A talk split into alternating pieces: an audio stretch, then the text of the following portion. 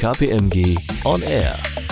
Herzlich willkommen zum zweiten Teil unserer Metaverse Podcast-Reihe. Im ersten Teil haben wir schon die Mythen des Metaverse entzaubert und im zweiten Teil wenden wir uns jetzt praktischen Anwendungsbeispielen von unseren Kunden zu. Mein Name ist Karina Wolfsdorf und ich bin Redakteurin bei KPMG und ich begrüße zwei Gäste und zwar Christina Rester von KPMG AG und Anna Wipper von KPMG Law. Hi, schön, dass ihr da seid.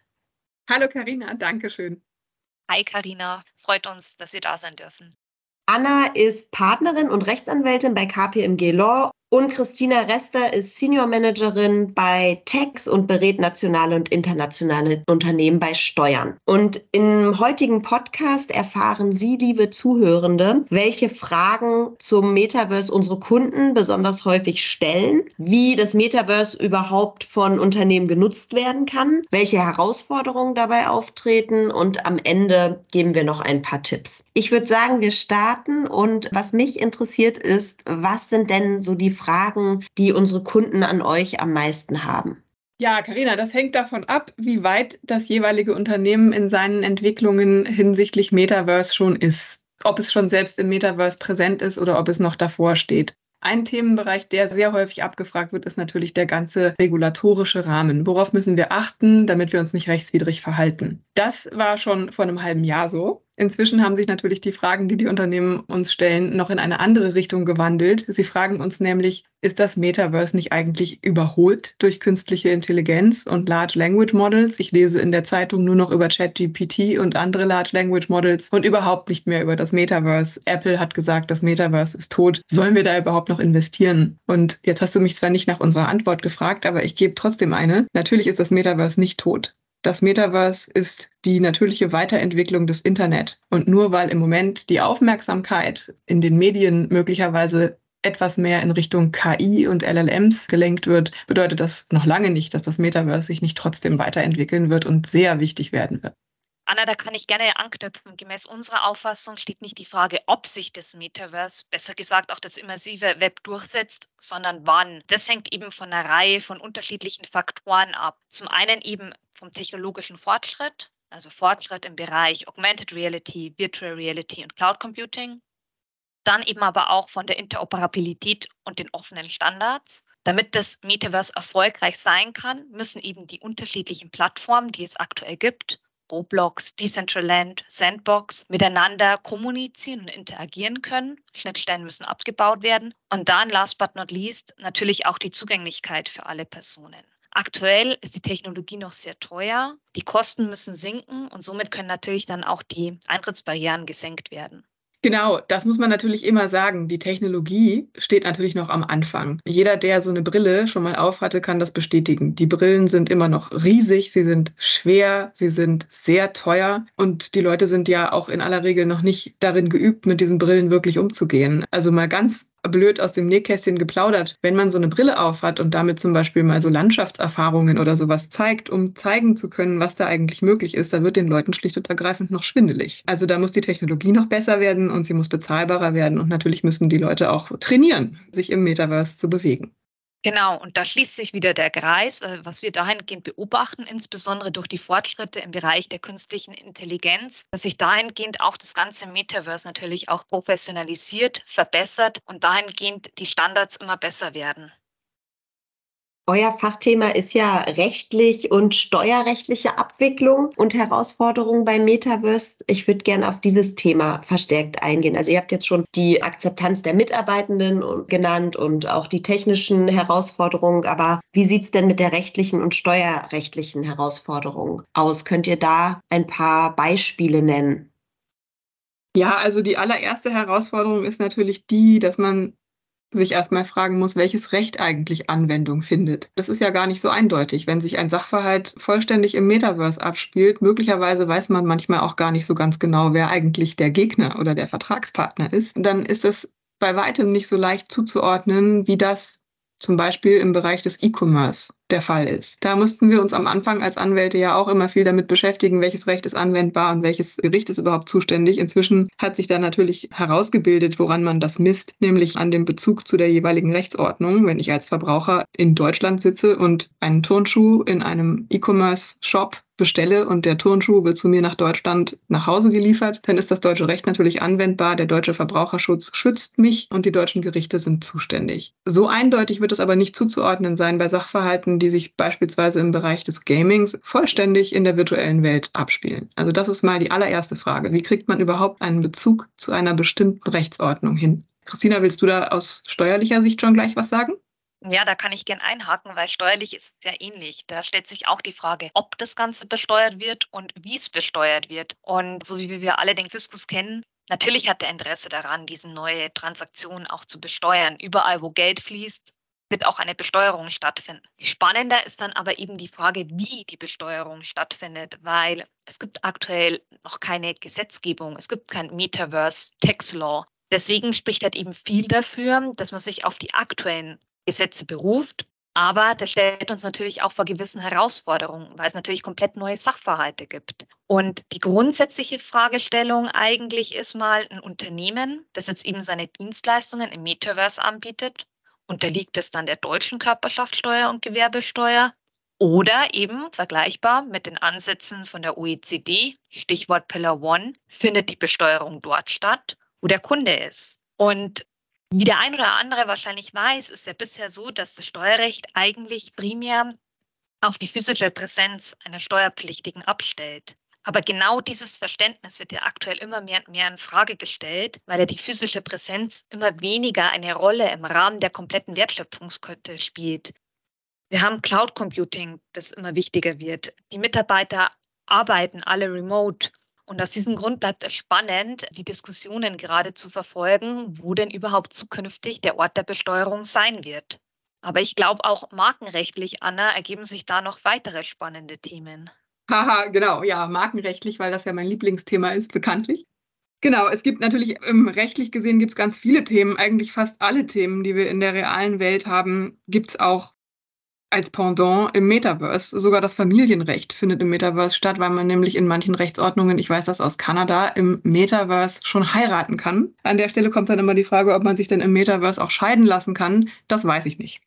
Aber natürlich spielen auch Fragen des Verbraucherschutzes, des Jugendschutzes, des Datenschutzes, Persönlichkeitsrechte, wenn wir über Identity Theft nachdenken, was es ja ohnehin schon gibt, aber im Metaverse vielleicht noch zunehmen wird und auch vielleicht viel einfacher werden wird. Eine Rolle bankenaufsichtsrechtliche Fragen spielen eine Rolle beim Handel mit Kryptoassets. Also eigentlich alles, sogar das Immobilienrecht spielt eine Rolle. Alles, was man aus der realen Welt kennt, gibt es im Metaverse eben auch. Jetzt ist mein Spezialgebiet ja Intellectual Property und deswegen denke ich natürlich besonders viel über Marken und Urheberrechte nach im Zusammenhang mit dem Metaverse. Und da ist es zum Beispiel für Unternehmen wichtig, dass sie ihre Marken, die sie geschützt haben und in Zukunft schützen wollen, auch für virtuelle Güter schützen. Und das hängt gar nicht davon ab, ob das Unternehmen selbst ins Metaverse möchte und da eine Präsenz aufbauen möchte, sondern das sollte jedes Unternehmen, dessen Produkt irgendwie geeignet ist, im Metaverse kopiert zu werden, zu seinem eigenen Schutz tun. Denn das ist, was im Moment passiert. Es werden Marken im Metaverse verletzt. Und wenn man dagegen vorgehen möchte, ist man gut beraten, wenn man tatsächlich auch eine ausreichende Marke hat, um einen Unterlassungsanspruch und so weiter dagegen geltend machen zu können. Und der nächste Punkt, weil ich das gerade angerissen habe mit den Urheberrechten, das betrifft ja alle Sachverhalte, in denen man urheberrechtlich geschützte Werke im Metaverse verwendet. Zum Beispiel, indem man NFTs mintet, die zurückgehen auf urheberrechtlich geschützte Gegenstände, also körperliche Gegenstände oder auch digitale Gegenstände. Was nicht allen Leuten immer so ganz bewusst ist, ist, dass wenn man etwas erwirbt, woran ein Urheberrecht besteht, so ein ganz eindrückliches Beispiel aus der realen Welt ist vielleicht wenn man ein Gemälde kauft. Wenn ich ein Gemälde kaufe, dann erwerbe ich daran das Eigentum und kann es in mein Wohnzimmer hängen und es gehört mir. Aber ich darf es nicht einfach automatisch in einem Museum ausstellen und es der Öffentlichkeit zugänglich machen, denn dazu bräuchte ich die Erlaubnis des Urhebers. So kann man das ganz plain mal sagen. Und das Gleiche gilt natürlich auch in der digitalen Welt. Wenn ich auf der Basis eines urheberrechtlich geschützten Gegenstandes ein NFT minden möchte, dann benötige ich dafür die entsprechenden Rechte von dem Urheber des ursprünglichen Gegenstandes. Und deswegen sind Unternehmen auch gut beraten, jetzt schon bei den Verträgen, die sie schließen mit ihren kreativen Vertragspartnern, darauf zu achten, dass sie ausreichende Rechte erwerben für die spätere Nutzung im Zusammenhang mit dem Metaverse.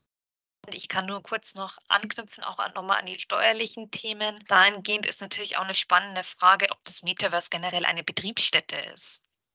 Andere Frage, wann werden denn überhaupt die Einkünfte versteuert? Wenn die Transaktion im Metaverse stattfindet oder wenn ich es eben, sage ich mal, in Fiat-Geld, also in das gewöhnliche Zahlungsmittel umtausche. Aber was man auch noch beachten muss, es gibt ja eine ganz Asset-Klasse, es gibt die sogenannten Token. Was sind überhaupt Token? Die müssen klassifiziert werden, die müssen handelsrechtlich klassifiziert werden, die müssen steuerrechtlich eingeschätzt werden. Es gibt Security Token, es gibt Asset Token, es gibt Utility Token. Und das Schöne daran ist, warum ich auch das Steuerrecht liebe, alle werden steuerlich unterschiedlich behandelt und dahingehend kommt dann wieder der Ball zu Anna, je nachdem auch wie der Vertrag ausgestaltet ist. Deswegen, wie man sieht, ist auch eben so wichtig, sage ich mal, dass eben die Steuerabteilung und die Rechtsabteilung miteinander sprechen, weil die Themen einfach nicht voneinander entfernt sind, sondern wir gegenseitig uns das Verständnis auch im Metaverse schaffen müssen. Auch gemeinsam dann mit der Marketingabteilung und mit den Innovationsexperten. Ja, vielen Dank für die Einblicke. Ich frage mich jetzt bei diesen ganzen Einschränkungen oder Regeln, die man beachten muss, welchen Vorteil habe ich denn dann als Unternehmen überhaupt, eine Metaverse-Präsenz zu haben? Das ist eine spannende Frage, welchen Vorteil das bringt. Ich würde mich fragen, welche Alternative gibt es eigentlich? Also das ist ja so ein bisschen so, als hätte man sich vor ein paar Jahrzehnten gefragt, welchen Vorteil es hat, als Unternehmen eine Homepage zu haben. Heutzutage hat jedes Unternehmen eine Homepage. Das wird einfach Stand der Technik sein. Der Kundenkreis wird das erwarten, dass es eine Metaverse-Präsenz gibt. Aber vollkommen abgesehen davon, wenn man sich nach den Vorteilen fragt, die man vielleicht jetzt heute in den Anfängen des Metaverse so sieht, dann sehe ich eigentlich den größten Vorteil darin, dass Unternehmen die Möglichkeit haben, sich in dieser neuen virtuellen Welt ein anderes oder ein erweitertes Image zu geben und damit möglicherweise Kundenkreise anzusprechen, die sie sich bisher noch gar nicht erschlossen haben. Genau, ja. ein weiterer Aspekt ist jetzt nicht nur auf der Unternehmensebene, sondern eben auch auf der Kundenebene. Man muss auch berücksichtigen, dass das Metaverse ja eine neue Art der Inklusion auch schafft. Insbesondere sage ich mal Personen, die vielleicht beeinträchtigt sind oder beschränkt sind. Diese ganzen Barrieren werden eben durch diese virtuelle Welt abgebaut und es bietet eben total neue Dimensionen der sozialen Interaktion, weil ich eben unabhängig bin. Und ich kann an Veranstaltungen teilnehmen, ich kann an Konzerten teilnehmen und somit wird natürlich ein total neues Erlebnis dahingehend geöffnet. Christina, du hast jetzt gerade die Vorteile und die Chancen genannt. Wenn ich mich jetzt als Unternehmen entscheide, okay, ich mache das jetzt mit dem Metaverse, habt ihr so Tipps, die ihr jetzt mal eben so geben würdet, womit man anfangen kann, was man beachten sollte und die ihr unseren Zuhörenden geben wollt? Ein Tipp ist auf jeden Fall, dass man interdisziplinär von Anfang an auf das Projekt Metaverse schauen sollte und da sowohl die Innovation-Leute im Unternehmen, also diejenigen mit dem technischen Hintergrundwissen, als auch die Steuerabteilung, als auch die Rechtsabteilung, als auch Marketing und wahrscheinlich auch noch HR zusammen da an einem Strang ziehen sollten. Insbesondere ist auch wichtig, sage ich mal, die Zielgruppe zu verstehen. Es gibt unterschiedliche Studien, die beobachten, welche Zielgruppen sich denn im Metaverse bewegen. Das ist zum einen dieses expeditive Milieu. Das sind, sag ich mal, insbesondere die urbanen, hippen, digitalen, kosmopolitischen, weltoffenen Personen und dann andererseits noch dieses Milieu der Performer, die sehr leistungsorientiert sind, auch sehr effizient getrieben sind. Ich muss mich auch mit dieser neuen Zielgruppe eben auseinandersetzen und dahingehend dann auch meine Produkte anbieten. Der zweite Punkt ist, man muss auch in diese ganze Technologie investieren. Ich brauche eine solide technologische Infrastruktur. Ich brauche leistungsstarke Surfer, eine gewisse Netzwerkbandbreite und das erfordert natürlich selbstverständlich Investitionen, aber auch eben Technologie-Know-how innerhalb von dem Unternehmen aufzubauen. Last but not least sagen wir immer unseren Kunden und den Unternehmen einfach mal experimentieren und Innovationen wagen, weil das Metaverse ist für uns alle noch neu, es sind alle Türen offen und nur wenn man sich dabei ausprobiert, kann man auch erfolgreich sein. Vielen Dank. Klingt auf jeden Fall alles sehr faszinierend und spannend. Ich bin gespannt, was die Zukunft des Metaverse bringen wird. Und genau, wenn Sie, liebe Zuhörende, Kontakt zu Anna Wipper und Christina Rester knüpfen wollen, dann schauen Sie doch mal auf kpmg.de und kpmg-law.de und dort finden Sie viele weitere Informationen zu Metaverse und vielen Dank fürs Zuhören. Bis bald. Ciao und danke Anna und Christina. Dankeschön. Tschüss. Danke, Karina. KPMG On Air.